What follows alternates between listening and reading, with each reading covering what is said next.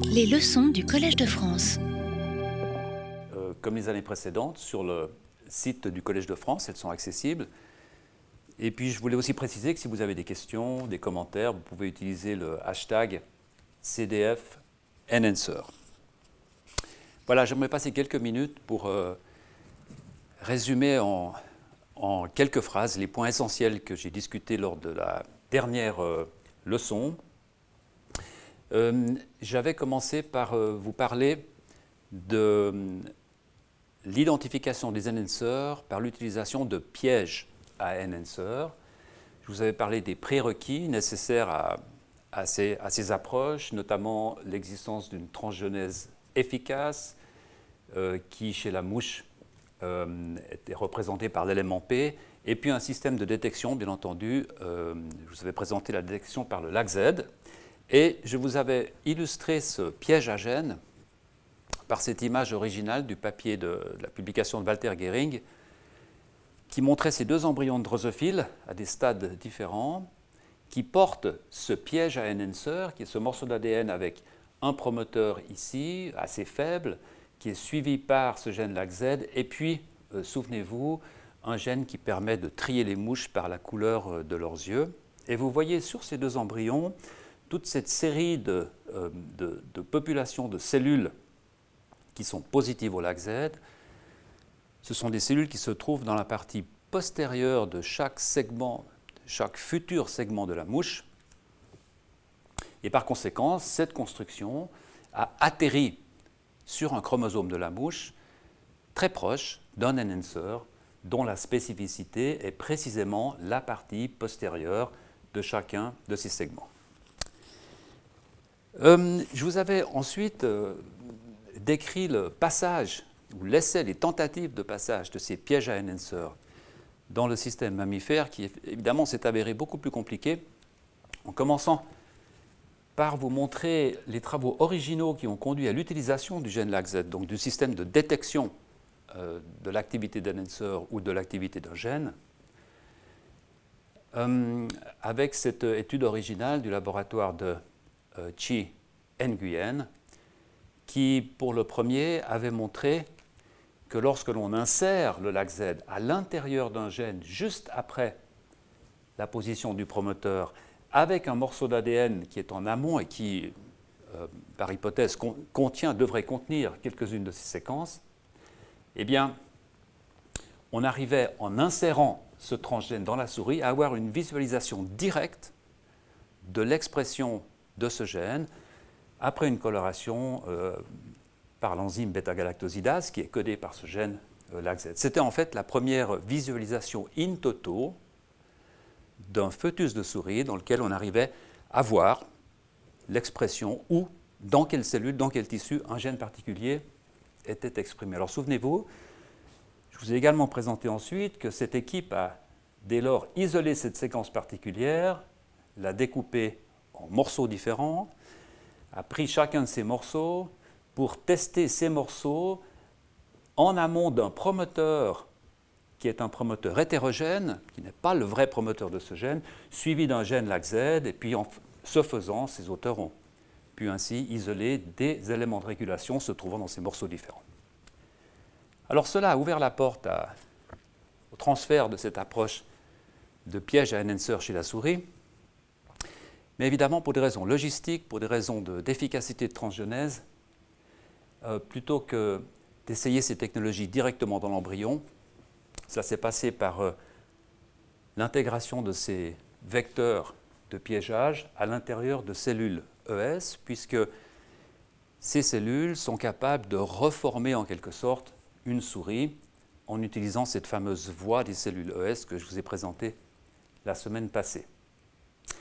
Alors en intégrant ce vecteur, les auteurs soit ont ces cellules pour isoler des clones qui exprimaient le LAC-Z, autrement dit des clones qui s'étaient intégrés proches d'enhancers fonctionnant dans ces cellules souches, ou inversement, sélectionner des cellules ES qui n'avaient pas de coloration de LAC-Z, mais qui contenaient cette construction, en espérant que plus tard, pendant le développement de la souris, ces cellules se différencieraient dans un type cellulaire dans lequel un enhancer particulier fonctionnerait et dès lors pourrait produire cette coloration.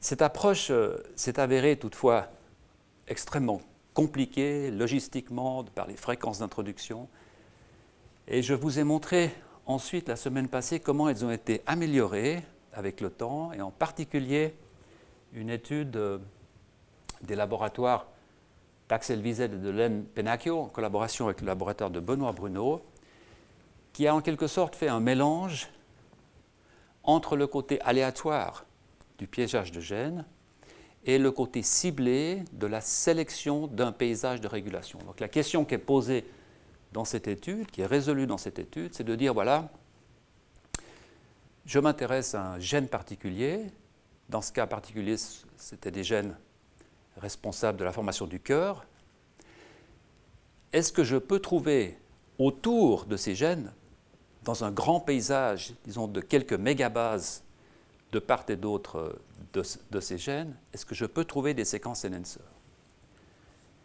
Et donc on prend ce grand morceau d'ADN qu'on découpe en petits morceaux, que l'on clone de façon aléatoire, que l'on va introduire dans des cellules ES avec une fluorescence, et puis on va trier les cellules qui répondent, ou on va différencier les cellules, puis trier les cellules qui répondent, et ainsi on va pouvoir isoler toute une série d'enhancers qui seront spécifiques au tissu, à la structure dans, lequel, dans laquelle ce gène particulier va fonctionner. Et puis finalement, je vous avais parlé d'un problème qui va encore nous occuper aujourd'hui, qui est un des problèmes vraiment fondamentaux du travail avec les enhancers, c'est la difficulté qui souvent existe de lier un enhancer particulier à son gène cible, de transformer un enhancer orphelin en enhancer qui a un gène avec lequel travailler. C'est le problème de la régulation à grande distance que euh, j'avais illustré avec cette, histoire assez intéressante des gènes limb deformity et gremlin, histoire, je vous le rappelle, dans laquelle trois allèles différents, trois mutations différentes avaient été isolées sur une dizaine d'années, qui toutes mappaient à l'intérieur d'un gène qui dès lors a été appelé le gène limb deformity, puisque vous voyez que l'effet de ces mutations est de produire un, membre qui est très déformé, alors qu'en fait, plusieurs années plus tard, grâce aux travaux des laboratoires de Richard Harland aux États-Unis et de Rolf Zeller en, Suisse, eh il s'est avéré que finalement, ces mutations touchaient un enhancer, une séquence de régulation, qui était à l'intérieur de ce gène limb deformity, mais qui en fait touchait la régulation de ce gène gremlin, donc un autre gène qui est juste à proximité de ce gène euh, limb deformity. Et j'ai utilisé euh, cet exemple pour vous montrer à quel point il est important de pouvoir associer un enhancer particulier à son gène cible, sous peine autrement de se tromper. Alors aujourd'hui, je vais commencer par vous parler des approches euh, les plus modernes pour détecter les enhancers. C'est essentiellement par profilage épigénétique, et puis on parlera un peu tout à l'heure des relations entre les enhancers et la structure de la chromatine, qui est une autre façon, euh, combinée avec le profilage épigénétique, de s'assurer à la fois de la présence d'un enhancer et du gène cible que cet enhancer euh, régule. Profilage épigénétique, je vais vous parler de trois aspects. J'aurais pu en choisir plus, mais je vais parler de trois aspects particuliers. Le premier concerne la modification post-traductionnelle des histones, qui, comme vous allez le voir, peut révéler la présence d'enhancers. Le second, c'est la liaison de protéines particulières qui sont indicatrices de la présence d'enhancers, où ces protéines se lient et comment peut-on faire pour voir où elles se lient. Et puis finalement, une analyse de l'accessibilité de la chromatine, quelles sont les régions de la chromatine qui sont accessibles et par conséquent qui pourraient contenir des séquences enhancers. Alors, pour comprendre un peu ce que je vais vous dire, euh, laissez-moi peut-être euh, revenir à, toute une série de vraiment de fondamentaux très basiques euh, rapidement. Vous voyez ici deux chromosomes. Vous aurez sans doute reconnu le chromosome X et le chromosome Y. Vous voyez que ces chromosomes ont un aspect un peu laineux, une sorte de pelote de laine. ce sont des fibres. Et lorsque vous prenez une de ces fibres et que vous tirez, eh bien, vous allez trouver plusieurs types d'enroulement. Un enroulement, d'enroulement, d'enroulement. Le premier enroulement, c'est une fibre qui a une épaisseur de 300 nanomètres. C'est déjà pas très grand. Euh, lorsque vous continuez à tirer, vous allez, euh, vous allez avoir un deuxième enroulement qui sont, elles, des fibres d'une trentaine de nanomètres. Et puis quand vous continuez à tirer, vous allez observer le dernier type d'enroulement que vous voyez ici, qui sont euh, des petits complexes de protéines, de huit protéines, qui s'appellent des histones, avec l'ADN qui fait deux tours autour de ces histones. Ces histones, ces protéines histones, sont généralement ce qu'on appelle un nucléosome. Cette structure, nucléosome, est généralement formée de deux histones H2A, deux histones H2B, deux histones H3 et deux histones H4, avec quelques euh, variations. Alors d'abord, pourquoi un tel enroulement? Eh bien, il suffit de regarder les chiffres que j'ai mis en bas de, cette image. Vous voyez que l'épaisseur de l'ADN est à peu près 2 nanomètres, autrement dit 2 fois 10 puissance moins 9 mètres, 2 milliardièmes euh, de mètres. Mais nous avons dans chacune de nos cellules l'équivalent de 2 mètres d'ADN. Et donc il va s'agir d'empacter cet ADN de façon à ce qu'il puisse rentrer dans le noyau d'une cellule. Alors il y a une question d'espace, et il y a aussi une question que cet, cet, empaquetement, en fait, euh, n'est pas aléatoire. Cet empaquetage n'est pas aléatoire. Euh, il est fait pour que certaines parties de cet ADN touchent la membrane nucléaire, d'autres soient au centre, etc pas de revenir là-dessus, mais c'est extrêmement important que cet empaquetage soit fait d'une façon relativement euh, précise. Alors, ces nucléosomes, comme je le disais, sont composés de protéines histones. Et ces protéines, comme vous le voyez là, ont des queues, c'est-à-dire des morceaux de la protéine qui sortent de cet aspect un peu globulaire et qui vont flotter à l'extérieur. Et, ces protéines, ces queues de protéines histones, vont dès lors être accessibles à toute une série d'enzymes qui vont pouvoir modifier ces queues d'histone. Je vous montre ici un exemple sur la queue de l'histone H3. Vous voyez ici cette partie protéide qui sort. Ici, on aurait un énorme amas de cette protéine avec une queue qui sort ici. Et vous voyez que certains de ces résidus peuvent être modifiés par une série d'enzymes. En particulier, je voulais montrer comme exemple ce résidu ici, qui est donc une lysine, un acide aminé lysine.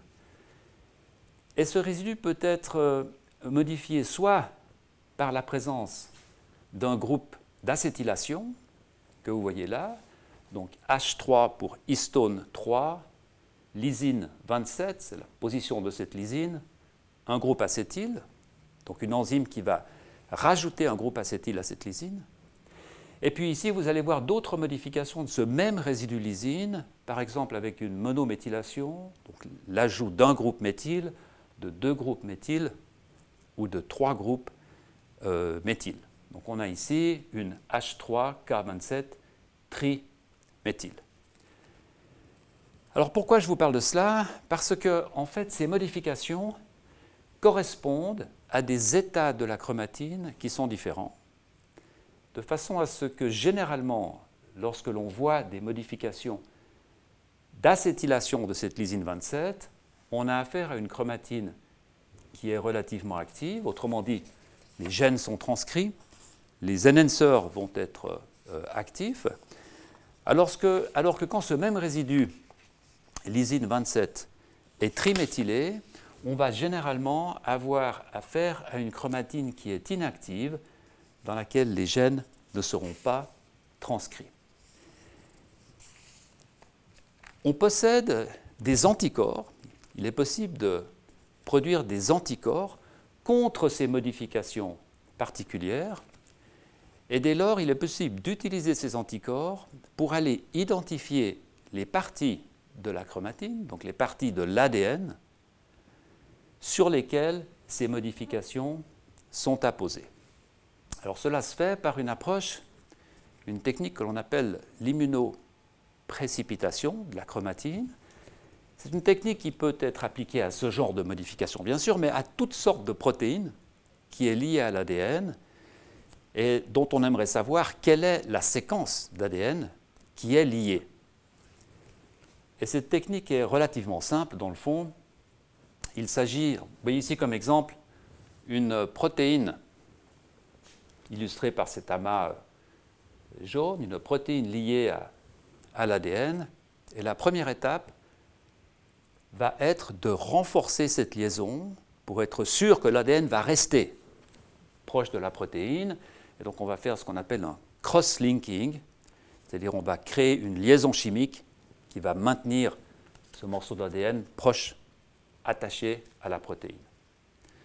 Ensuite, on va casser l'ADN de façon à obtenir des protéines avec collé, attaché, ce petit morceau d'ADN que la protéine a reconnu quand elle est venue se fixer sur l'ADN. Ensuite, on va pouvoir mettre l'anticorps qui va reconnaître cette protéine, attachée à des billes, peu importe. On va pouvoir isoler tous ces complexes de protéines avec, avec cet ADN, et puis on va pouvoir faire un décross-linking, on va détacher l'ADN de cette protéine, récolter l'ADN et le séquencer. séquencer à très haut débit pour avoir un très grand nombre de rides, de séquences d'ADN. Lorsque l'on va aligner ces séquences d'ADN au génome, on va voir un pic précisément où cette protéine s'était liée. C'est le principe très général du chip SIC, donc de la l'immunoprécipitation de la chromatine suivie par un séquençage à haut débit. Alors cela peut être fait, comme je le disais tout à l'heure, soit avec des protéines qui reconnaissent l'ADN, par exemple des facteurs de transcription, par exemple des protéines qui se lient sur des séquences enhancers, ou cela peut être fait avec des protéines histones qui sont modifiées, par exemple sur cette lysine numéro 27, soit par une acétylation, soit par une triméthylation. Dans ce cas-là, on a un anticorps qui va reconnaître cette modification sur la queue de l'histone et qui va nous permettre de sortir l'ADN qui est enroulé autour de ces nucléosomes qui sont modifiés. Alors je vous montre un exemple ici qui est le travail de Rita Amandio dans le laboratoire. Et ce que vous voyez là, ce ne sont pas des enhancers, c'est une région active qui est transcrite. Ce sont euh, des gènes, c'est un groupe de gènes que vous voyez là, je vous en ai déjà parlé en fait. C'est le groupe de gènes que je vais utiliser euh, dans ce cours pour illustrer ces principes des enhancers. Ce sont des gènes qui sont transcrits à des niveaux différents dans des tissus différents. En bleu, vous voyez, dans un tissu donné, pas nécessaire de savoir lequel, vous voyez le profil épigénétique de l'acétylation de la lysine 27. Autrement dit, en bleu, vous voyez les endroits de la chromatine qui sont actifs, qui sont fonctionnels. Par conséquent, vous voyez que ces gènes-là sont fonctionnels, puisque vous avez tous ces, pics bleus qui indiquent que beaucoup de séquences qui correspondent à cette région du génome ont été immunoprécipités, séquencés et le, sur le génome. Inversement, et ce n'est pas inattendu, si vous regardez maintenant le profil de la triméthylation, cette même lysine 27, donc une chromatine négative, eh bien vous avez l'image inverse, c'est-à-dire que maintenant les gènes actifs ici ont peu de, de rides, ont peu de correspondance avec l'ADN immunoprécipité. Par contre, les gènes qui sont inactifs, vous voyez ici, qui n'ont pas d'acétylation de, K27, eux, ont beaucoup de triméthylation de cette lysine 27. Dans ce cas, la hauteur de ces pics, en fait, c'est une addition de séquences, représente en quelque sorte le nombre de fois que l'on va retrouver cette séquence dans notre librairie. Donc, ça illustre le fait que cette séquence a été immunoprécipitée très souvent en utilisant cet anticorps. Donc la hauteur des pics reflète le nombre finalement, en quelque sorte, de modifications de ces histones. Alors quand vous regardez cette image, vous voyez qu'il y a deux grands domaines. Il y a un domaine ici qu'on pourrait appeler de chromatine active, avec des gènes qui sont très transcrits, qui sont accessibles, en quelque sorte une chromatine qui respire un peu. Et puis ici, vous avez une chromatine qui est inactive, avec des gènes silencieux, qui, n'est pas accessible et qui probablement a une structure un peu euh, empaquetée qui, qui empêche l'accessibilité à cette chromatine. Alors cette notion d'accessibilité de la chromatine, on peut euh, l'observer en utilisant une autre méthodologie sur laquelle je vais revenir dans cinq minutes, mais je veux juste vous la présenter ici en passant pour, un autre, euh, pour faire un autre euh, argument. C'est une approche qui s'appelle l'attaque, A-T-A-C, l'attaque sec. Je reviendrai encore une fois tout de suite sur ce type d'approche.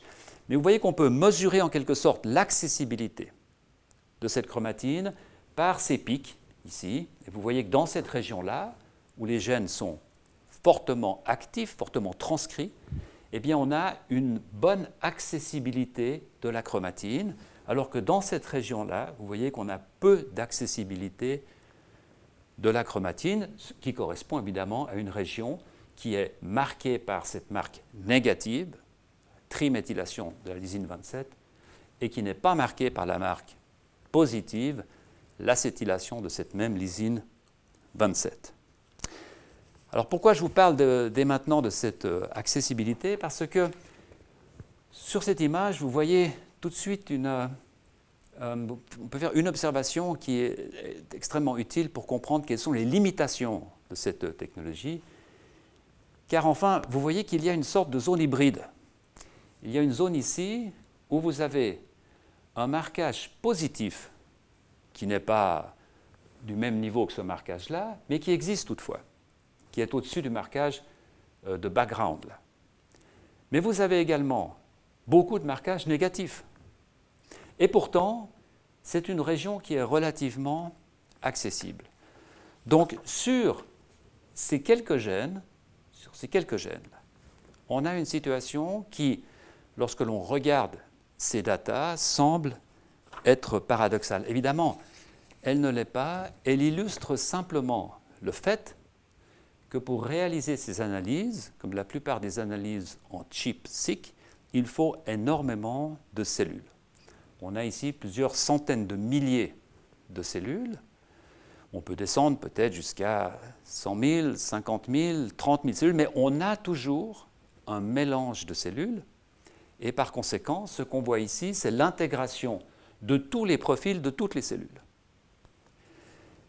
Ce qui veut dire que dans cette population de cellules, il y a une grande majorité de cellules dans lesquelles ces gènes-là sont actifs, ces gènes-là sont inactifs, mais il existe quelques cellules, une minorité, dans lesquelles ces gènes-là sont également actifs, on le voit ici, et c'est pour cette raison qu'on a à la fois des cellules dans lesquelles ces gènes sont actifs, des cellules dans lesquelles ces gènes sont inactifs, donc on a l'impression d'avoir des résultats qui sont contradictoires, alors qu'en fait, ils ne font que refléter l'hétérogénéité du matériel de départ. Hum, ce chip-seq, de, cette acétylation de la lysine 27, euh, je vous disais tout à l'heure, marque les régions qui sont des régions actives, que ce soit des régions géniques, des régions dans lesquelles des gènes sont transcrits, ou des régions dans lesquelles des enhancers sont actifs. Et c'est pour cette raison que je présente ces profils épigénétiques. Alors ce que je vais vous montrer ici, c'est en fait une vue de cet intervalle d'ADN qui fait à peu près une centaine de kilobases. Et je vais maintenant vous montrer la même vue, mais à une échelle de 2 mégabases, donc en zoomant out euh, plusieurs fois. Vous verrez que ce complexe de gènes, maintenant, vous le trouvez ici, donc vous avez ici cet énorme pic d'acétylation de la lysine 27, qui encore une fois vous montre que toute une partie de ces gènes ici sont euh, transcrits à, un très haut niveau. Et ce que vous voyez sur euh, ce travail, qui a été réalisé par Leonardo Beccari, c'est que dans pratiquement toute la mégabase qui se trouve en amont de ce complexe de gènes, mégabase dans laquelle il n'y a pratiquement pas de gènes, on a tous ces pics ici d'acétylation de cette lysine 27, et que ces pics, pour la plupart, correspondent à des séquences enhancer. Vous voyez ici ces séquences, excusez-moi, ces séquences-là ont été, euh, ce sont des séquences enhancer qui ont été vérifiées en utilisant l'outil de la transgenèse, qui ont des noms, euh, peu importe, mais qui toutes représentent des séquences enhancer, qui correspondent à ce pic, à ce pic, à ces pics-là, ces gros pics ici, ce pic-là, etc., sur lequel on reviendra euh, tout à l'heure. C'est une situation qui est assez intéressante parce que vous voyez que dans ce cas particulier, et vous comprendrez par la suite pourquoi je qualifie cette situation d'intéressante, vous voyez que dans ce cas particulier, tout le paysage de régulation qui se trouve sur la gauche, dans la partie centromérique de ce complexe de gènes, est active, contient de nombreux enhancers qui sont actifs pour réguler ces gènes. Par contre, toute la partie qui se trouve télomérique à ce groupe de gènes ne semble pas contenir d'enhancers, en tout cas dans le tissu particulier, ici c'est le développement des doigts, dans le tissu particulier, qui est considéré dans ce cas précis. Ce type de profil épigénétique, avec ces pics relativement mal définis, euh, qui ont tendance un peu à se mélanger, c'est typique des résultats que l'on obtient lorsque l'on regarde des modifications d'histones, parce qu'évidemment, il y a de très nombreuses histones, et donc ces modifications vont être distribuées de façon assez large, et donc on va obtenir ce type de profil. Mais lorsque vous analysez des protéines plus singulières qui vont lier l'ADN, qui reconnaissent une séquence particulière, où vous allez avoir une protéine qui atterrit sur une séquence, eh bien on obtient par ce chip sec, par cette approche de, chip, de chip sec, on obtient des profils qui sont un peu différents. Vous voyez là, c'est très typique d'une protéine qui s'appelle CTCF, sur laquelle je reviendrai euh, tout à l'heure. Cette protéine CTCF, où vous voyez alors qu'on a des profils qui sont beaucoup plus propres en quelque sorte, avec beaucoup moins de, avec des pics qui sont extrêmement bien euh, euh, localisés et qui indiquent chaque fois la liaison d'une protéine sur une séquence particulière. Alors ce type d'approche, évidemment, a été utilisé pour essayer de cartographier des enhancers en choisissant des protéines qui ont une très haute tendance à se lier aux séquences enhancers. Et une des premières publications qui, euh, qui a euh, montré que cette approche pouvait être utilisée avec succès, publication très intéressante, sortait des laboratoires de Eddie Rubin et de Len Penacchio, c'est le travail d'Axel Wiesel, en collaboration avec le laboratoire de Bing Rennes, sur lequel je reviendrai euh, tout à l'heure. Ces auteurs utilisent une protéine qui s'appelle P300, qui est une protéine, une enzyme, qui est une acétyltransférase, donc une enzyme qui est capable de transférer un groupe acétyl, et qui est un coactivateur transcriptionnel localisé entre autres sur les séquences enhancer. Donc c'est une protéine qui est nécessaire pour l'activation de la transcription et que l'on va trouver localisée sur des enhancers. Alors ce groupe va disséquer trois parties différentes de fœtus, une région qui correspond à ce qui sera plus tard le cerveau antérieur, le télencéphale, une région ici qui correspond à ce que sera plus tard le mésencéphale, le cerveau moyen, et puis ici, une sorte de contrôle, les membres, donc euh, trois échantillons, membres, cerveau moyen, cerveau antérieur, mésencéphale, télencéphale. Chip sec de chacun de ces euh, tissus, à partir de chacun de ces tissus, donc un anticorps extraire les cellules, différentes euh, suspensions cellulaires, les noyaux, anticorps, immunoprécipitation, séquençage à haut débit, mapping des séquences, pour ces trois tissus. Et ces auteurs arrivent à un nombre de pics, donc de signal significatifs, qui est de 2105 dans le cas des membres, qui est de 2453 dans le cas du cerveau antérieur, du futur télencéphale, et de 561 pics dans le cas du futur mésencéphale, donc du cerveau euh, moyen. Euh, notez ici, j'y reviendrai tout à l'heure, que pour faire cette expérience, à cette époque, pas très très différent aujourd'hui, il a fallu à ces auteurs 150 embryons, disséquer 150 embryons pour avoir le matériel euh, nécessaire. Dans ce cas particulier, ce sont des embryons de type sauvage. Imaginez euh, qu'il se soit agi d'embryons mutants, peut-être de deux mutants différents, où seul un embryon sur 16 est informatif. Il aurait fallu des quantités d'embryons absolument euh, astronomiques. Et vous comprenez déjà pourquoi euh, des améliorations de, ces protocoles ont été proposées. Je vais vous en parler dans, une minute. Mais revenons d'abord sur cette étude. Vous voyez ici euh, des statistiques sur l'activité en transgenèse de ces pics.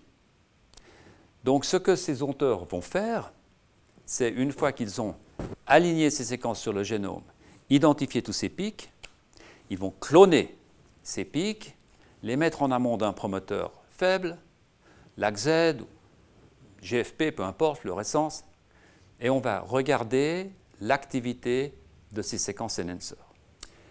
Et ce que vous voyez sur ce graphique, en fait, c'est la proportion ici de ces séquences qui vont donner l'expression qui est attendue, c'est-à-dire dans le cas de pics obtenus à partir de cellules du télencéphale, on s'attend à, avoir des enhancers qui vont être actifs dans le télencéphale. Et vous voyez ici un exemple. Ici, vous avez 80%. 80% des pics obtenus par ChipSec quand on utilise du matériel de départ qui est du télencéphale, qui dans un système transgénique vont vous donner une spécificité dans le télencéphale. Donc il y a 80% en quelque sorte de de confiance, de succès dans l'obtention de ces pics par ChipSec.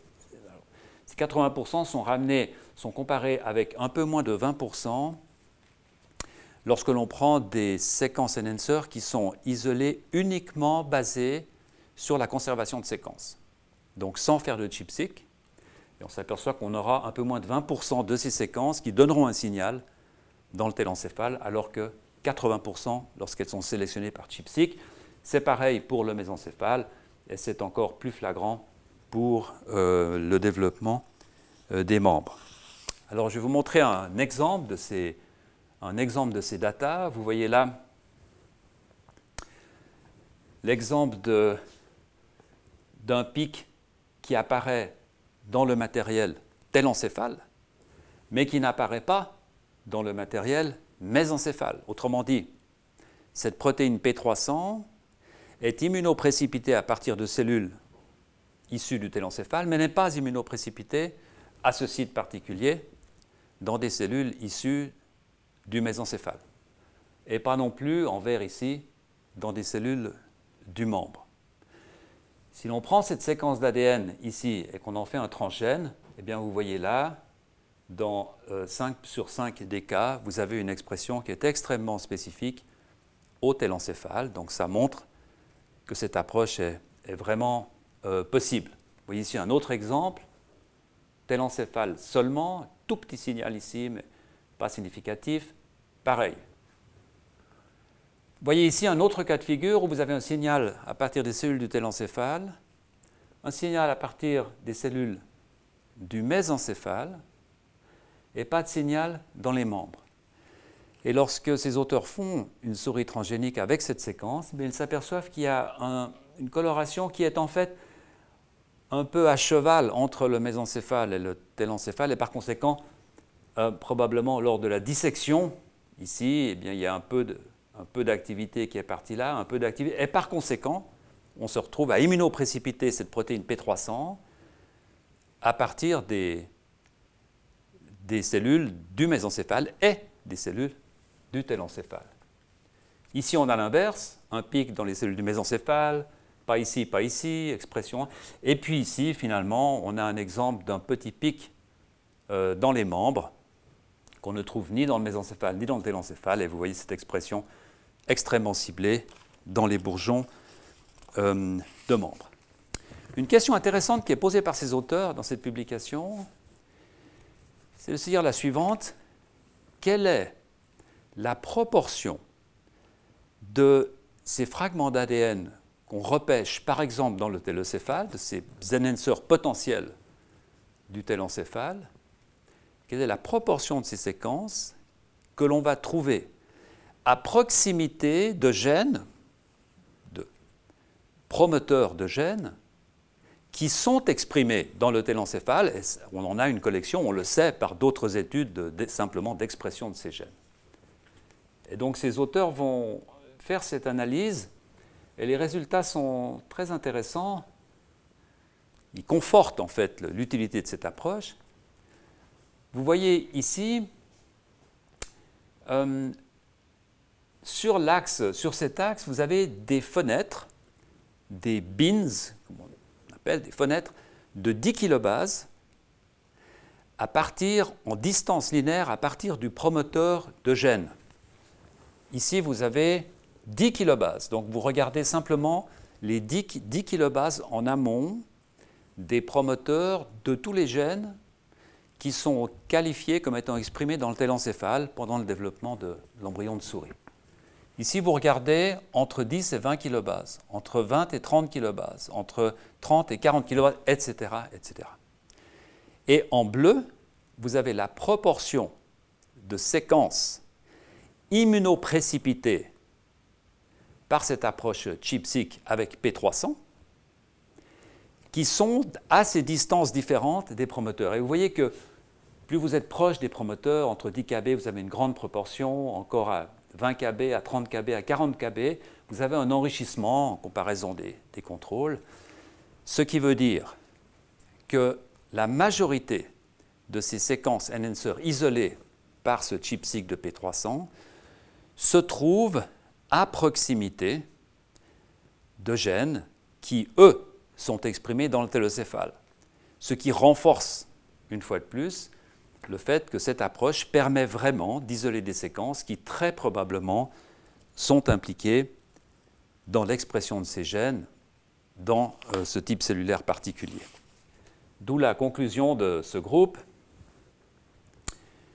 qui dira Nos résultats indiquent que cette, que cette cartographie in vivo des sites de liaison de P300 est un moyen précis pour identifier les enhancers et leur activité.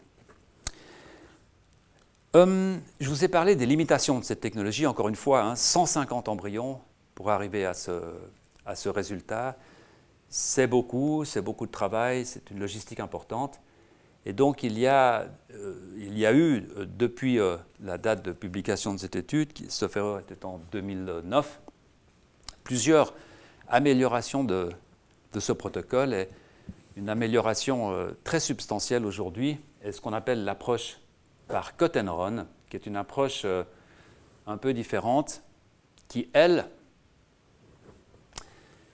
se base sur un principe euh, proposé par euh, Uli Lemli au début des années 2000, euh, qu'il avait appelé CHIC et CHEC. C'est une approche qui a été récemment redéveloppée par le laboratoire de Steven Henikoff aux États-Unis et qui est très similaire au démarrage à une approche de ChIP-seq classique, dans le sens où vous avez une protéine ici, TF pour un facteur de transcription, une protéine qui est liée à une séquence particulière d'ADN. Cette protéine, vous disposez d'un anticorps qui va la reconnaître. Et donc, vous allez mettre l'anticorps, incuber, cet anticorps va reconnaître ici cette protéine liée à l'ADN. Et c'est là que se passe l'avancée technologique, le truc proposé par euh, Uli euh, Lemli, qui est d'utiliser une protéine A couplée à une nucléase, qui est une micrococcal nucléase.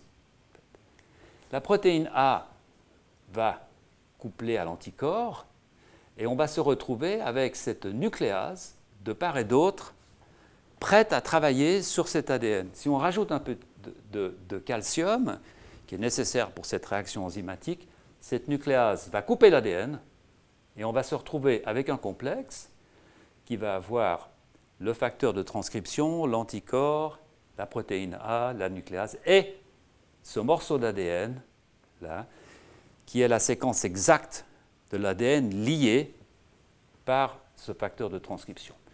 Dès lors, comme avant, on peut éluer cet ADN, le récolter et euh, le séquencer.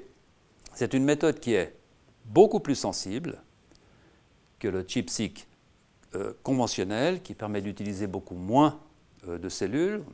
Toute cette étude sur P300 aurait probablement pu être faite avec un seul embryon à ce stade, mais c'est toujours une approche qui nécessite des cellules. Pas une approche que l'on peut mettre en œuvre au niveau d'une cellule euh, unique. Alors des approches qui permettent d'avoir une idée de l'endroit où se lient des facteurs importants et par conséquent où peut-être se trouvent des séquences enhancers au niveau cellulaire, c'est cette approche attaque-sec dont je vous parlais euh, tout à l'heure, qui est une approche euh, proposée par les laboratoires de William Greenleaf et de Howard Chang à Stanford euh, dans les années 2012-2013. Et pour comprendre comment cette approche fonctionne, c'est relativement simple. Il faut se souvenir de ce que je vous disais tout à l'heure, du fait que la chromatine peut, avoir des, euh, peut se trouver dans des états différents. Vous voyez ici trois états principaux. Vous avez cet état où les nucléosomes sont un peu empaquetés, c'est une chromatine négative qui n'est pas accessible. Cette chromatine-là ne serait pas marquée par l'acétylation de la lysine 27, elle serait peut-être marquée par la triméthylation de la lysine 27. Vous voyez ici une chromatine qui est permissive, c'est-à-dire qui commence à, à respirer un peu, des facteurs vont arriver, qui vont commencer à enlever un nucléosome, à espacer les autres nucléosomes pour avoir un peu de place. Hein, c'est ce qu'on appelle une chromatine permissive. Et puis finalement, cette chromatine va être ouverte avec l'arrivée de, par exemple, les protéines qui sont nécessaires pour la transcription des gènes. Donc euh, on va commencer à faire un peu de place grâce à des protéines qu'on va souvent appeler des protéines pionnières. On verra ça la semaine prochaine faire un peu de place, dans laquelle les protéines vont arriver pour pouvoir démarrer, euh, par exemple, la transcription.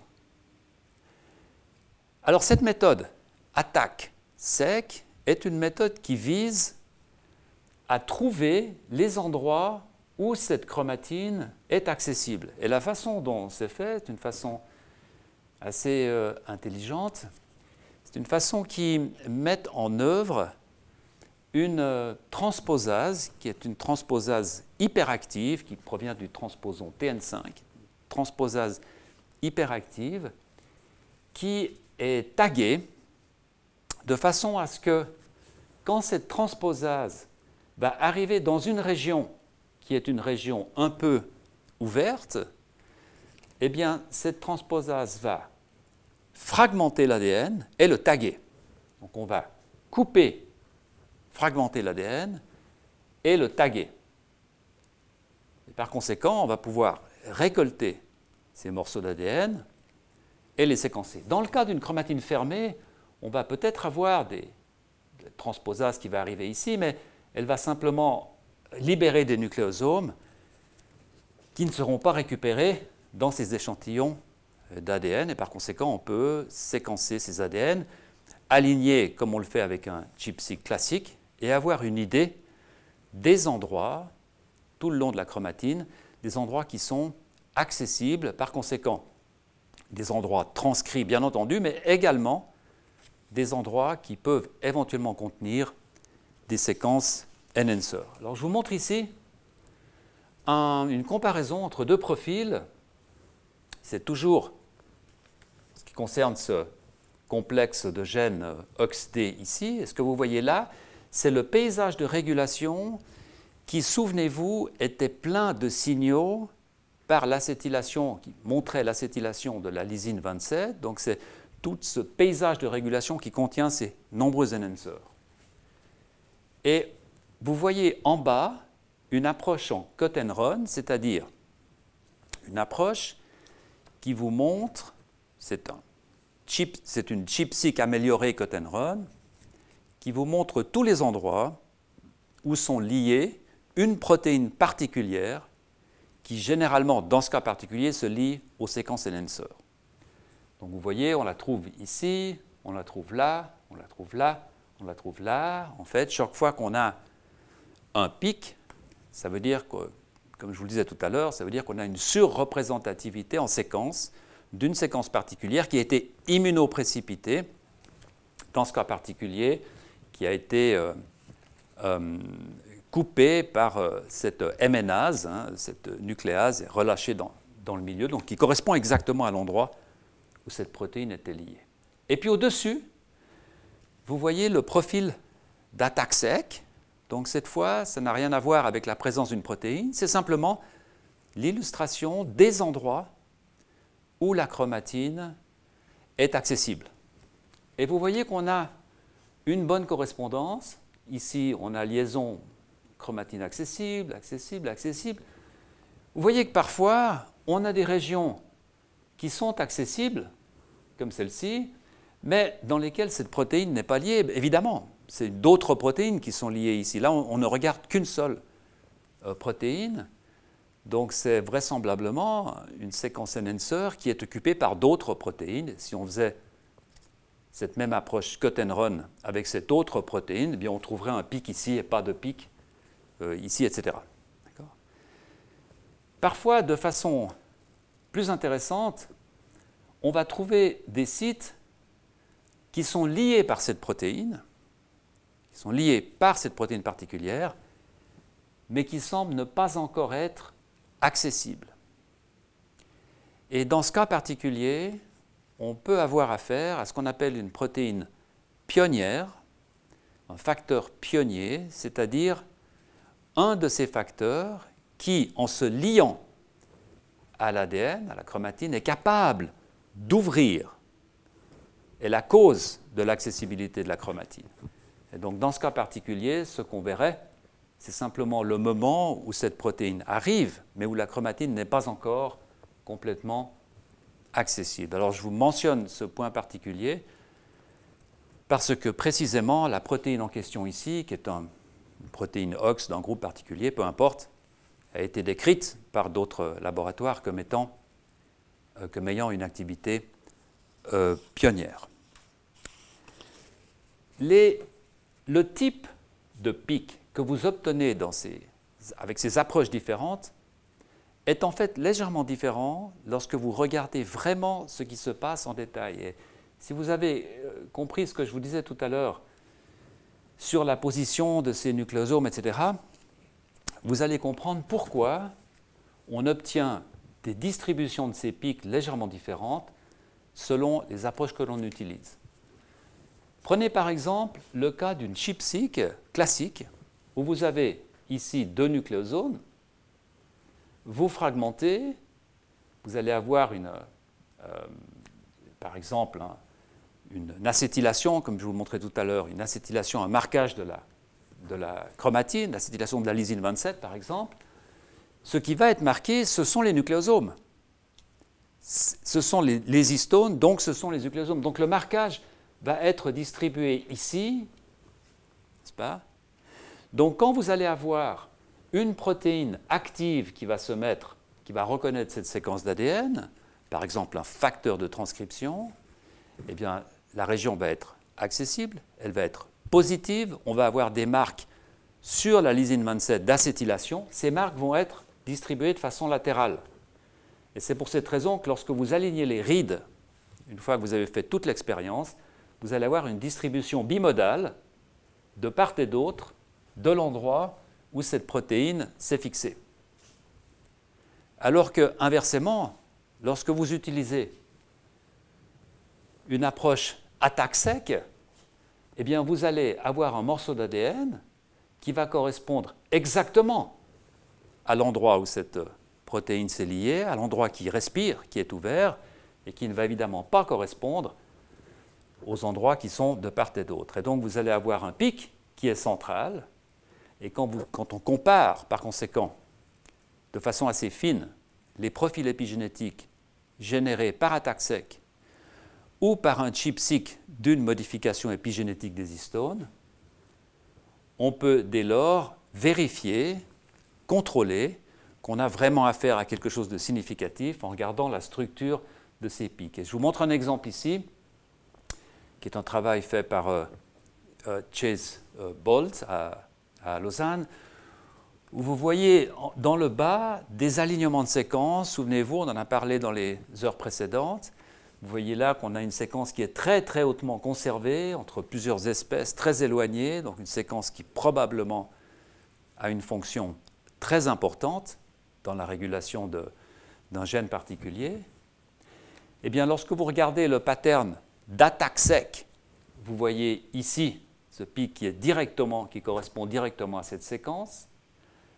Mais lorsque vous regardez l'acétylation de la lysine 27, vous avez cette distribution bimodale que je vous montrais, alors qu'ici, vous avez deux pics qui correspondent à des facteurs de transcription qui se lient à cette séquence. Donc vous avez ici les facteurs qui se lient, les modifications de la chromatine et l'accessibilité de cette séquence à ces facteurs. Euh, bien entendu, une fois que vous obtenez ces différents profils épigénétiques, qu'en plus ça correspond à une séquence hautement conservée, vous pouvez bien entendu passer à une validation fonctionnelle, et on revient toujours à cette même séquence que je vous ai déjà montrée plusieurs fois, qui est ce pic ici, c'est exactement la séquence que je viens de vous montrer en fait, qui est liée par des protéines particulières. Lorsque vous prenez ce pic et que vous passez dans un système de transgenèse avec un promoteur faible et une fluorescence, eh bien vous obtenez cette euh, coloration. Que vous avez déjà vue à maintes reprises qui vous montre l'activité de cet émetteur dans le bout des doigts. Alors là se pose une première question, c'est comment savoir Comment savoir quel gène est la cible de cet enhancer qui est actif dans le bout des doigts? Dans ce cas particulier, on sait que les gènes ici, qui sont décorés par l'acétylation de cette lysine 27, on sait que ces gènes sont exprimés, leurs ARN endogènes, sont exprimés dans le bout des doigts. On le voit ici. Et par conséquent, on peut raisonnablement poser l'hypothèse que cet enhancer doit être responsable de l'activation de ces gènes, puisque l'enhancer a une spécificité qui est remarquablement similaire à la spécificité de l'expression de ces gènes. Donc c'est une hypothèse qui, euh, dans ce cas particulier, bien sûr, fait du sens. Mais cet enhancer est tout de même localisé à peu près entre 500 et 600 000 paires de bases en distance linéaire, bien entendu, de ce gène particulier. Et dès lors, on peut vraiment se poser la question comment cela fonctionne-t-il? Comment est-ce possible qu'un gène qui se trouve, euh, qu'un enhancer qui se trouve à une telle distance du gène cible puisse contrôler la transcription d'un gène qui se trouve ici? Et pratiquement depuis la découverte des séquences enhancer, par euh, Walter Schaffner en 1981, souvenez-vous, euh, l'hypothèse a été que cette distance, en fait, n'est qu'une distance linéaire, mais que dans l'espace, dans la structure, dans cet empaquetage de chromatine que je vous montrais au début du cours, en fait, cette séquence est très proche de la séquence promoteur du gène qu'elle régule, grâce à la formation de grandes boucles ou de loops, comme on appelle ça en anglais, des, des loops, autrement dit des structures qui vont rapprocher dans l'espace cet enhancer de cette séquence particulière. Alors ces loops, ils peuvent être de nature différente. Prenez ici l'exemple d'un gène cible qui aurait deux enhancers en amont. On peut avoir un cas de figure où un enhancer loop pour toucher ce promoteur et va déclencher l'expression de ce gène dans un tissu particulier. Et puis dans un autre tissu, on peut avoir l'autre enhancer. Souvenez-vous, pléiotropie, je vous en ai parlé euh, abondamment du premier cours. On peut avoir cet autre enhancer qui maintenant va contacter ce promoteur et va donner, va euh, euh, stimuler l'expression de ce gène dans un autre contexte, un autre type cellulaire, à un autre moment. On peut aussi avoir un cas de figure dans lequel ces deux enhancers ont en fait des fonctions additives, fonctionnent de façon coopérative, et les deux enhancers sont nécessaires pour activer de façon robuste l'expression euh, de ce gène. Alors comment vérifier tout ça? Comment vérifier qu'effectivement ces enhancers sont proches des gènes par l'existence de ces grands loops, de ces contacts euh, euh, structurels? Eh bien, la publication qui a démarré tout ce genre d'études, cette publication euh, du laboratoire de Nancy Kleckner, qui en 2002, grâce au travail de Job Decker, en 2002, publie ce protocole qui va permettre de voir de façon moléculaire le rapprochement de deux séquences d'ADN. Alors la façon utilisée est très simple, il fallait juste y, penser. Euh, si deux morceaux d'ADN sont proches l'un de l'autre, euh, peut-être pour des raisons fonctionnelles, peut-être pour des raisons aléatoires, dans cet amas de, chromatine, eh bien, si l'on cross-link, cet état, on va, de la même façon, je vous disais tout à l'heure dans le chipsic, on va raffermir, renforcer ce lien qui font que ces deux molécules vont se coller. Une fois ces deux molécules collées, on va pouvoir faire une restriction de l'ADN, donc digérer l'ADN avec un enzyme de restriction, qui va donc couper, couper ici, couper ici, ici, ici, et on va se retrouver avec deux petits fragments d'ADN collés.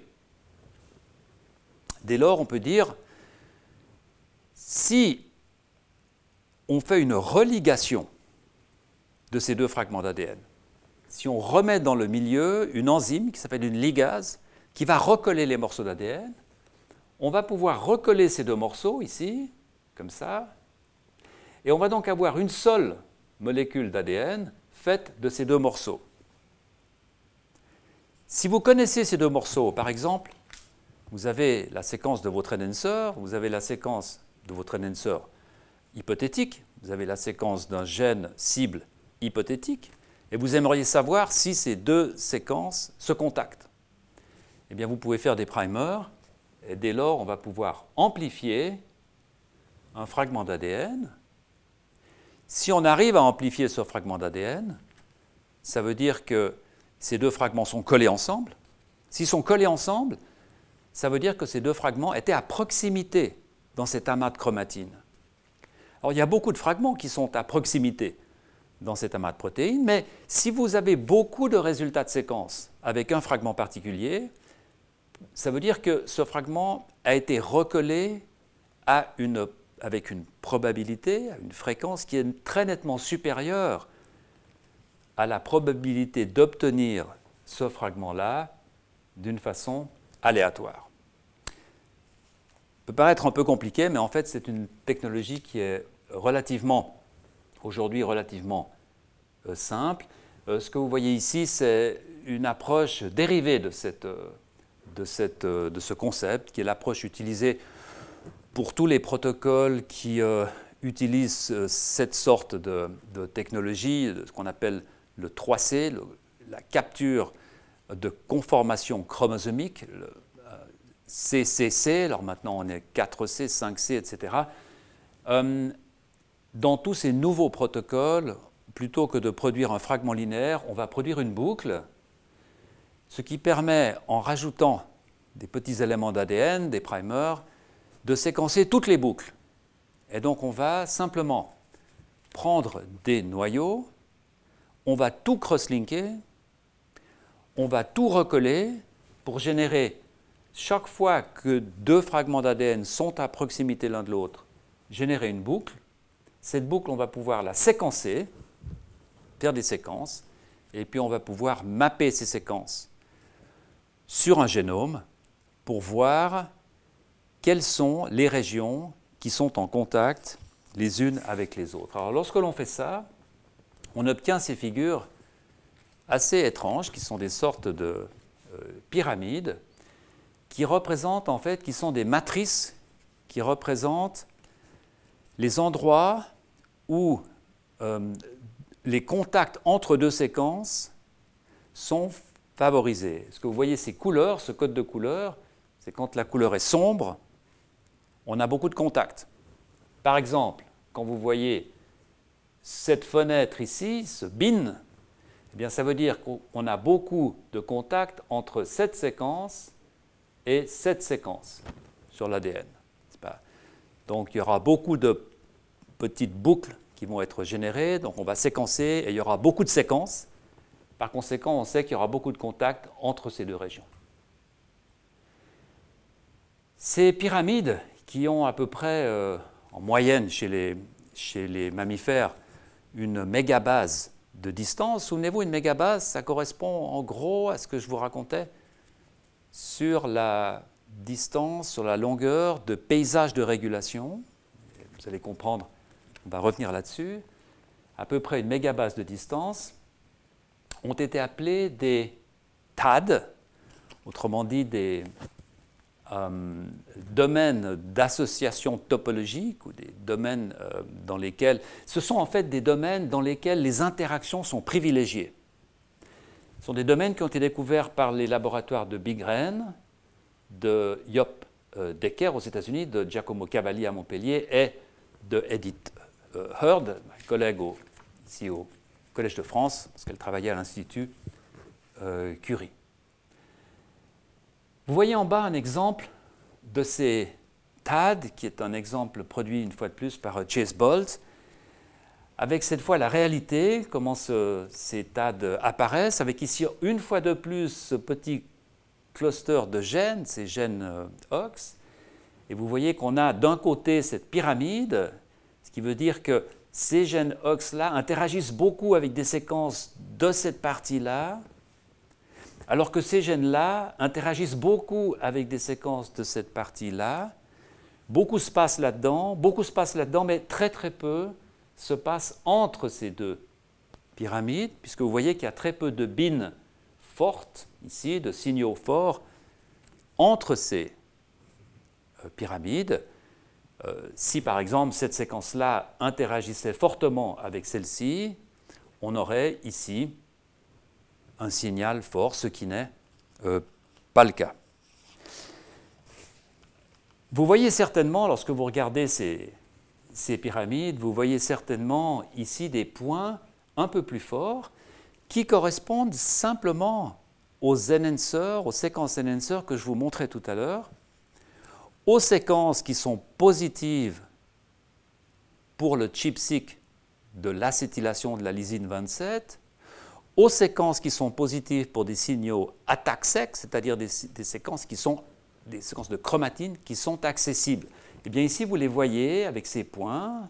Si vous regardez ce point-là particulier, vous verrez que c'est un contact entre ces gènes-là et une séquence qui se trouve en bas et qui est exactement cette séquence-là, qu'on a déjà vue à plusieurs reprises, cette séquence-là, qui correspond à ce pic qui va donc se trouver ici.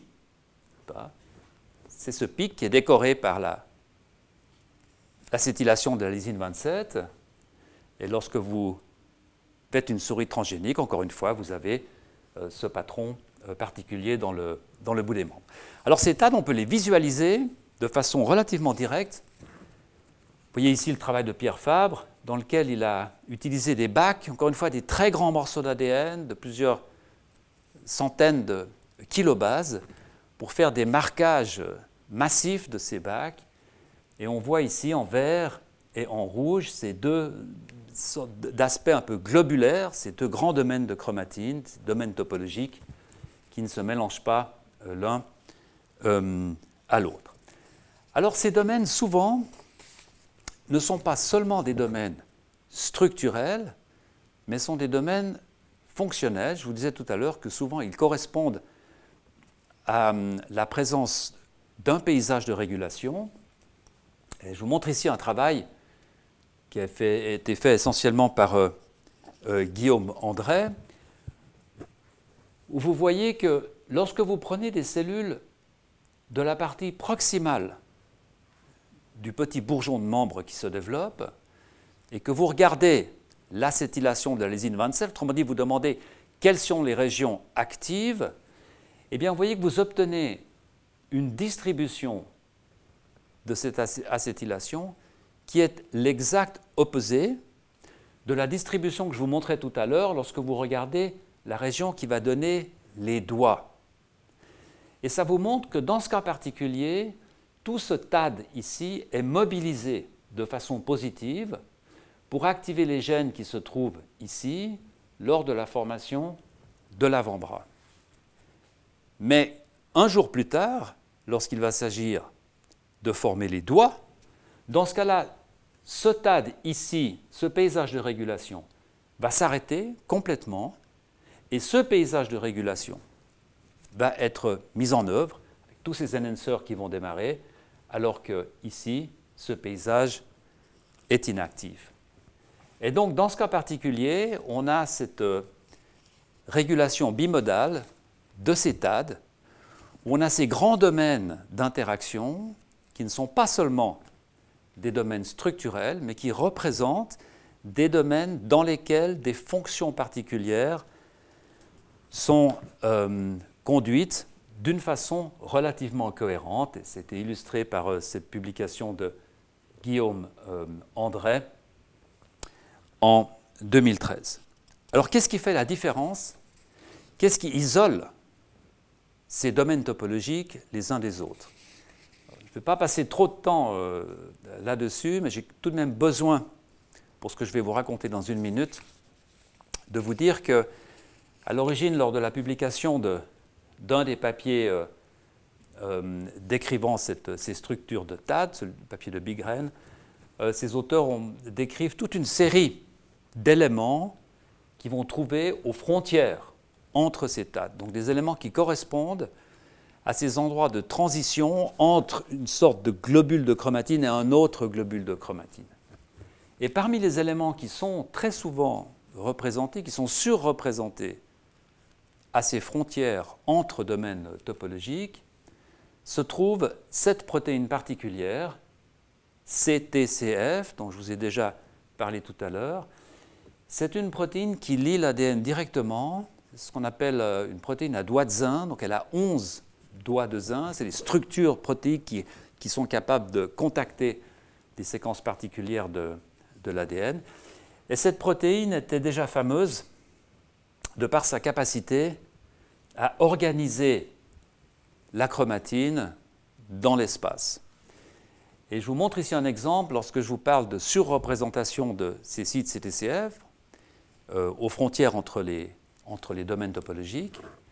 Vous avez ici un chip-seq de cette protéine CTCF, et vous voyez qu'il y a bien quelques protéines liées à l'intérieur de ces TAD, mais vous voyez ici cette énorme surreprésentation de ces protéines juste à la frontière entre ces deux domaines euh, topologiques.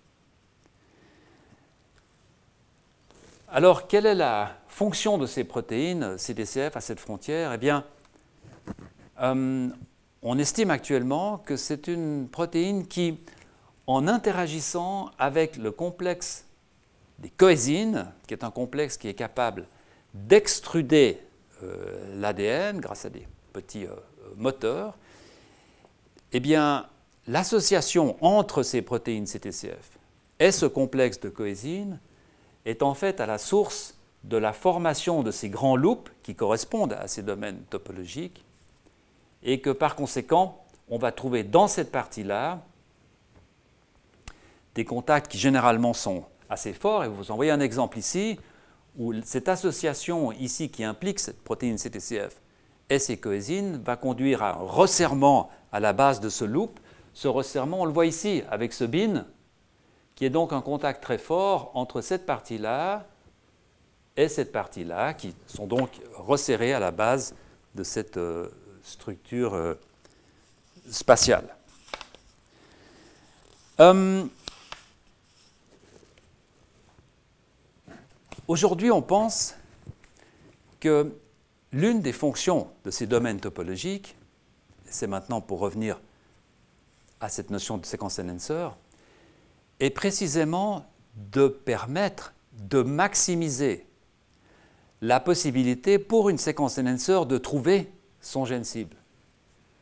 Imaginons qu'une séquence enhancer est ici et qu'un gène cible est là, eh bien cette séquence n'ira pas se, se, perdre ici ou se perdre là, mais sera en quelque sorte peut-être contrainte à un rayon d'action qui est un rayon réduit, qui est le rayon de ce domaine topologique, au sein duquel elle va pouvoir trouver sa séquence cible avec une probabilité plus élevée. Et c'est là-dessus que j'aimerais terminer ce cours aujourd'hui en vous euh, montrant une étude qui a conforté cette idée, une étude très récente, mais qui commence comme d'habitude avec une, étude relativement ancienne et qui touche à un gène extrêmement intéressant qui s'appelle Sonic Hedgehog. il y a un gène chez la mouche qui s'appelle le gène Hedgehog. Il y a trois gènes euh, orthologues chez les, vertébrés, chez les mammifères. Euh, l'un des trois étant euh, Sonic Hedgehog. C'est un gène qui a des fonctions extrêmement importantes de signalisation, etc. Mais pour ce qui nous intéresse aujourd'hui, c'est un gène qui a une fonction extrêmement importante dans le développement de ces petits bourgeons de membres que je vous montrais tout à l'heure.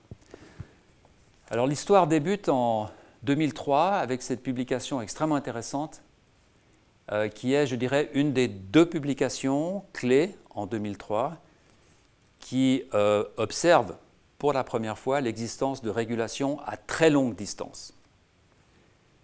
C'est une publication qui vient du laboratoire de Bob Hill, de Esther de Graaf, un travail qui est fait par Laura Lettis. Et, euh, ces auteurs considèrent deux sources d'information. La première, ce sont des tas de mutations chez les humains qui conduisent à une polydactylie préaxiale, autrement dit, des gens qui ont soit un pouce supplémentaire, soit un pouce à trois phalanges, dans la partie des problèmes dans la partie antérieure de la main, ce qu'on appelle la partie préaxiale. C'est une preaxial polydactyly, PPD, euh, plusieurs familles connues, des tas de patients avec euh, des mutations différentes, comme je vais vous montrer dans, dans une minute. Et puis un autre dataset qui est à l'époque la production d'une souris transgénique et, souvenez-vous, comme dans le cas de la mutation limb deformity, je vous parlais euh, la semaine passée,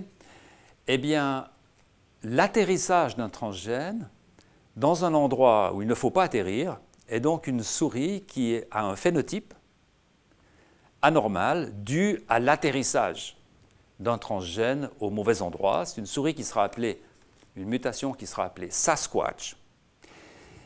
Et ces auteurs remarquent en fait qu'on euh, connaît à l'époque que toutes ces mutations qui touchent à ces, polydactylies préaxiales sont sur le chromosome humain 7 en Q36, alors que cette mutation Sasquatch est cartographiée sur le chromosome 5 murin dans un endroit synthénique, autrement dit, de très fortes chances que ces deux mutations touchent le même gène, parce que la mutation Sasquatch est un phénotype euh, qui évoque en fait un problème dans ce même gène.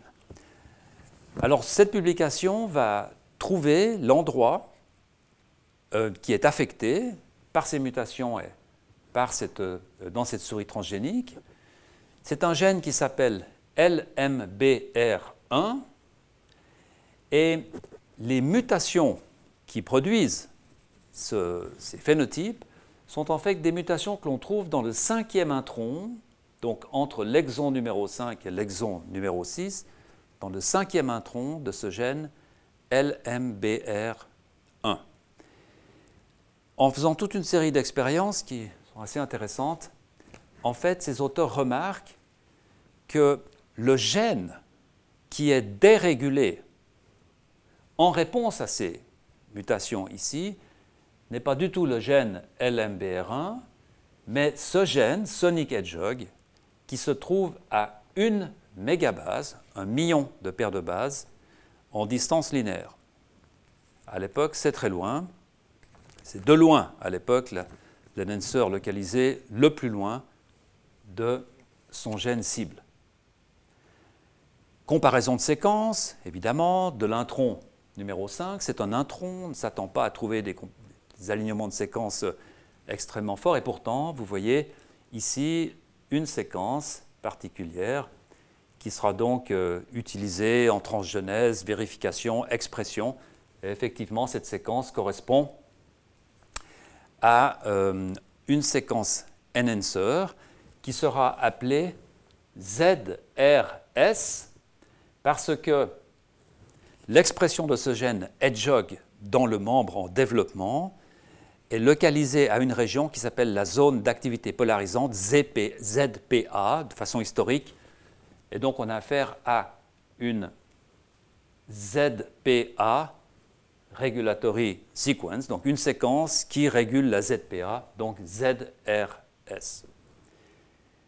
Ensuite, ces auteurs ont pu remarquer qu'en fait, toutes, les, toutes ces familles, tous ces patients ont tous des mutations, pour la plupart, qui sont différentes les unes des autres, mais qui toutes touchent euh, une séquence d'ADN qui se trouve à l'intérieur de cette ZRS.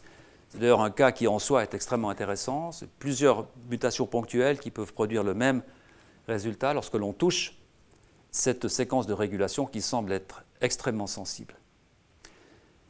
Il mappe aussi le problème qui est causé par cette souris transgénique, Sasquatch, et remarque qu'en fait, le transgène a atterri exactement au centre de cette, ce cinquième intron de ce gène LMBR1, et hum, il a en fait euh, produit une cassure, une duplication il y a un remaniement chromosomique qui fait que cette euh, séquence ZRS ne peut plus agir sur ce gène cible d'une façon optimale. Donc nous sommes là en 2003 et il faudra attendre plus d'une dizaine d'années pour euh, commencer à comprendre comment cette séquence ZRS peut travailler sur ce gène hedgehog c'était le travail ici des laboratoires de François Spitz et de Wolfgang Huber à l'EMBL. C'est un papier, comme vous voyez, qui date de 2016, où ces auteurs ont produit une carte de ces domaines topologiques où l'on voit en fait que ce gène, cette carte est inversée pour des raisons. Voilà. Vous avez maintenant cette séquence ZRS qui se trouve ici, juste à l'intérieur d'un de ces domaines topologiques, et le gène Sonic Hedgehog qui se trouve ici, juste à l'intérieur de ce même domaine topologique. Hum, ces auteurs vont utiliser une autre technique pour détecter les conformations chromosomiques, qui est un dérivé de cette technique 3C, qu'on appelle la technique 4C, mais peu importe ce que c'est, mais vous voyez ici que simplement lorsque l'on part de cette région-là, de cette séquence de régulation, et que l'on pose la question, quelles sont les séquences que je vais contacter à partir d'ici Eh bien, vous voyez qu'on tombe sur le gène Sonic Hedgehog.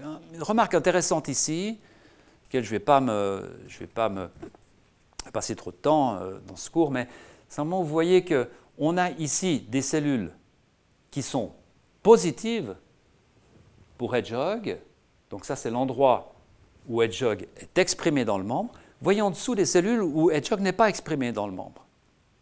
Et pourtant, vous voyez que le même contact est observé, ce qui veut dire que ces domaines topologiques, pour la plupart, sont des structures qui sont relativement Ce ne sont pas des structures qui sont reformées chaque fois qu'un gène et son enhancer sont transcrits. Ce sont vraiment des sortes de structures chapeaux qui peuvent en quelque sorte déterminer où ces interactions vont se passer. Alors ces auteurs vont faire des tas euh, d'ingénierie chromosomique euh, à partir de, de ce locus euh, Sonic Hedgehog, je ne vais pas vous en faire le détail. Je vous mets ici simplement les conclusions de ces travaux. La première conclusion, c'est que la structure en TAD favorise les contacts entre cette zone ZRS et le gène Hedgehog. Si on détruit cette structure de TAD, eh bien, on va essentiellement perdre les contacts entre la ZRS et le gène Sonic Hedgehog. Par contre, changer les distances entre la ZRS et Sonic Hedgehog à l'intérieur du TAD n'a pas d'effet. Autrement dit, si on rapproche par exemple cette séquence de son gène, euh, de son promoteur, eh bien, on ne va pas avoir une amplification de la production euh, de mRNA. Sauf si on est en absence du TAD, donc lorsque l'on enlève le TAD, alors la distance linéaire commence à avoir un effet. C'est-à-dire, une fois que vous enlevez cette sorte de cloche qui va restreindre les possibilités d'interaction, alors les distances linéaires commencent à jouer, c'est-à-dire que si vous êtes plus proche, eh bien, de façon aléatoire, stochastique, vous allez avoir plus de contact avec le gène promoteur. Alors qu'est-ce qui fait ces contacts? Eh bien, c'est la dernière euh, étude dont je vais vous parler aujourd'hui. C'est une étude qui a été faite par euh, les laboratoires de Guillaume André, de Stéphane Mundlos à Berlin, Martin Wingron. Vous voyez ici euh, ce qu'on appelle une, capture, une capture de high Donc c'est encore un dérivatif de cette approche de, de, conformation chromosomique, avec cette fois la ZRS ici, séquence enhancer, le gène hedgehog ici, et vers le bas, je vous ai aligné là la présence de ces sites CTCF, où vous voyez un enrichissement dans cette région-là, un enrichissement dans cette région-là, ce qui suggère fortement qu'en fait, les contacts que vous voyez là entre le gène Sonic Hedgehog et cet enhancer, son enhancer ZRS, probablement sont encouragés, provoqués par la présence de ces sites CTCF qui vont donc, avec l'aide de ce complexe de coésine, bloquer la base d'un grand loop et rapprocher cette séquence de ce gène. Alors ces auteurs, euh, dans cette publication, vont essayer d'examiner cette hypothèse simplement en délétant, en mutant deux de ces sites qui se trouvent ici de part et d'autre de la ZRS, qui semblait être des sites particulièrement importants. Et quand ces deux sites sont enlevés, en utilisant la technologie de CRISPR-Cas9, eh bien vous voyez que les contacts sont diminués de façon substantielle. Ici, on a vraiment moins de contacts entre le gène Sonic Hedgehog et la ZRS. Et vous voyez ici une modélisation en 3D qui est basée sur ces datasets de conformation chromosomique. Et vous voyez qu'il semble que dans ce double mutant, ici, de ces deux sites CTCF, la distance entre le gène Sonic Hedgehog et la ZRS est légèrement augmentée lorsqu'elle est comparée au contrôle euh, de type sauvage. Alors je vais terminer en disant que malgré ces effets, malgré la réduction de ces contacts et malgré l'augmentation de la distance, que je vous montre ici, eh bien, il n'y a qu'une réduction de 50% de la quantité d'ARN Sonic Hedgehog qui, qui, est produite, sont produits dans ces doubles mutants CTCF, ce qui signifie que ces mutants ont un effet. Quand on enlève ces deux sites CTCF, on a un effet, mais ce n'est pas un effet qui est de nature à supprimer complètement la transcription de ce gène et que par conséquent, il y a vraisemblablement d'autres sites CTCF, ceux que je vous montrais tout à l'heure, qui sont actifs dans la formation de cette boucle. Voilà, je vais m'arrêter ici. Je vous remercier de votre attention et la semaine prochaine, nous terminerons ce cours en parlant de différents types d'organisation d'enhancers on verra ce qui se lie à ces enhancers, la façon dont ils fonctionnent. On passera sur cette notion d'enhancer, de, de protéines, euh, de facteurs pionniers qui permettent d'ouvrir cette chromatine.